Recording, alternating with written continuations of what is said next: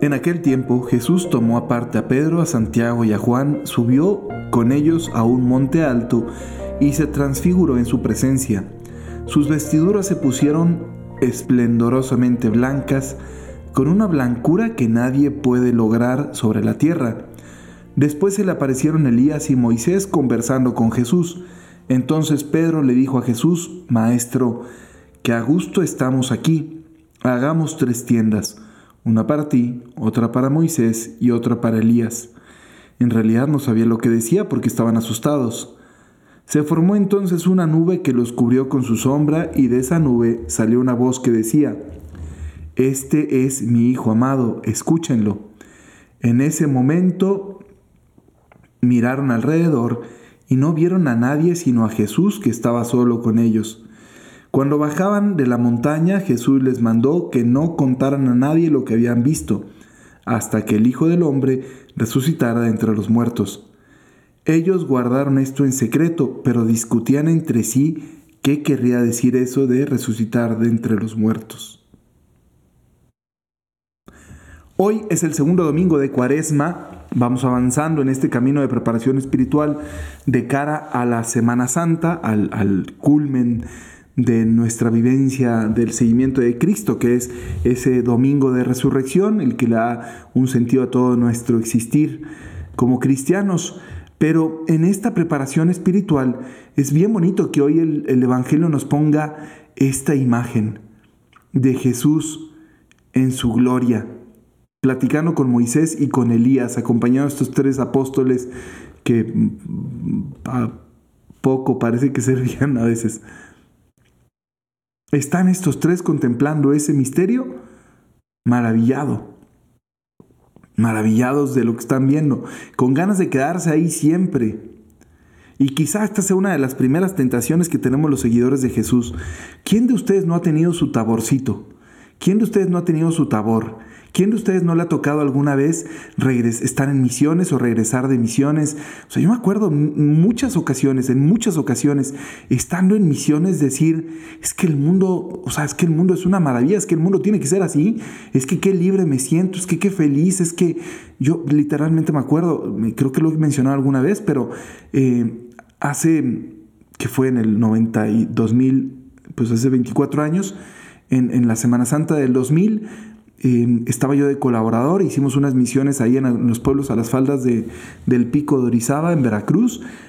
Y me acuerdo mucho caminando entre un pueblo y otro, ni siquiera me, me acuerdo cómo se llaman los pueblos, ¿no? Pero, pero me acuerdo caminando entre un pueblo, entre una ranchería y otra. Yo solo, de pronto, caminando ahí en una especie de, eh, atravesando por un cañón, ¿verdad? En un camino de tierra, yo solo, al atardecer, en esa hora que ya no hay luz del sol directa, pero que sigue habiendo, sigue estando iluminado, pensar, yo a esto me podría dedicar toda mi vida, a ir de pueblo en pueblo anunciando el Evangelio. Y ese pensamiento fue tan fuerte en mi decisión vocacional que mírenme, aquí estoy. fue uno de los pensamientos claves, uno de los momentos fundantes de mi vida. Y también me ha pasado en, en retiros con jóvenes, al terminar un search y verlos ahí felices y, y decir, wow, es esto. O una vez frente al Papa Francisco en una jornada mundial de la juventud en Brasil, la certeza de saber que había hecho la elección correcta. O en tantísimas misas en las que de pronto siento un fervor muy particular al ver el fervor de la gente, la presencia de la comunidad cristiana en torno a la mesa sacrificial del altar, o sea, muchos momentos, menos que en conversaciones en direcciones espirituales, en, he tenido certezas de Dios de que mira, mira, mira, mira, mira, soy yo el que actúa, soy yo el que hago, soy yo el que estoy, soy yo el que acompaño, soy yo, soy yo, soy yo, soy yo. Ahí está. Y al mismo tiempo, igual que estos, ¿verdad? La tentación es quedarme ahí, que así sea siempre. Señor, que así sea siempre. O sea, que esto bueno que está saliendo ahorita, que así sea siempre. Que tu seguimiento sea siempre así. Siempre tabor, tabor, tabor, tabor, tabor. Siempre, siempre estar en el tabor. Siempre estar allá arriba, siempre verte en tu gloria, siempre sentirme con ganas de quedarme ahí. Ah, que así sea todo.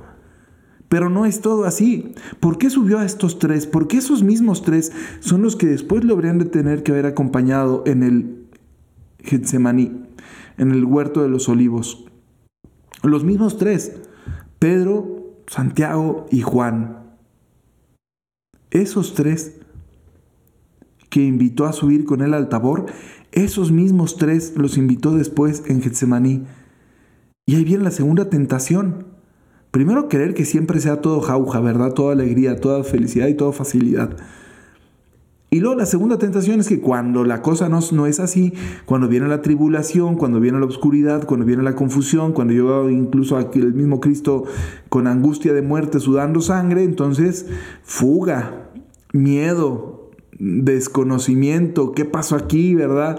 Se me olvida todo lo que prometí y esos retiros y esas misiones y ese recuerdo y ese no sé qué y ese yo podría hacer esto el resto de mi vida, se transforma en un que estoy haciendo aquí? ¿Para qué quieres esto? No sé cuánto, ya no sé por dónde salir, compensaciones, zafarte, ¿no? Sacarle la vuelta al bulto, eh, hasta la negación de Dios a la que llegan muchos, ¿verdad?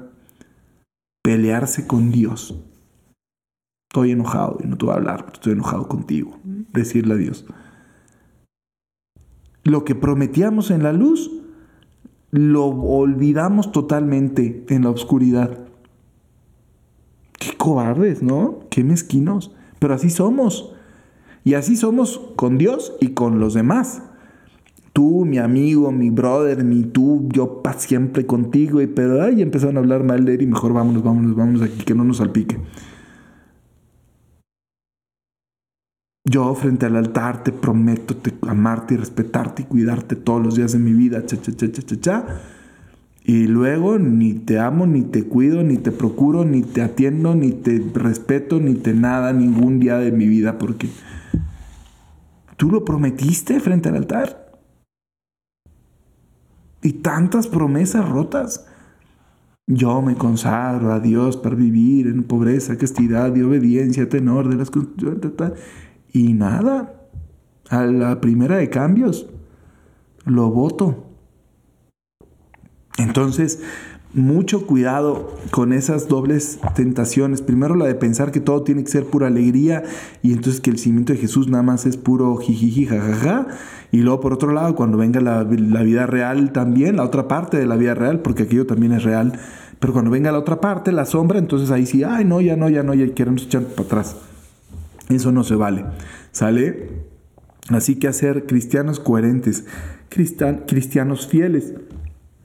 Y una de las formas de conseguirlo es ser un pueblo de la memoria, hacer lo que hacía María. Ahí está la clave, llevarnos al corazón las cosas importantes, los momentos fuertes, y desde ahí tener certezas, y en esas certezas confiar, y sobre esas certezas construir, y desde esas certezas aguantar cuando las cosas se pongan contrarias a lo que nosotros esperábamos.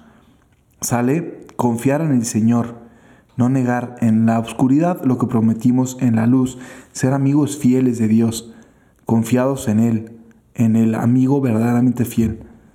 Tabor y Calvario, en una y en otra saber estar con el Señor. Hoy es cumpleaños de mi papá, que lo estará celebrando allá en el cielo. Entonces, pues, un, no, eh, que ahí lo, lo, voy a encomendar. Y también muchos, muchas felicidades a los demás que cumplan años el día de hoy, los kilas que cumplen años. Que Dios les bendiga mucho, pórtense muy bien. Bye bye.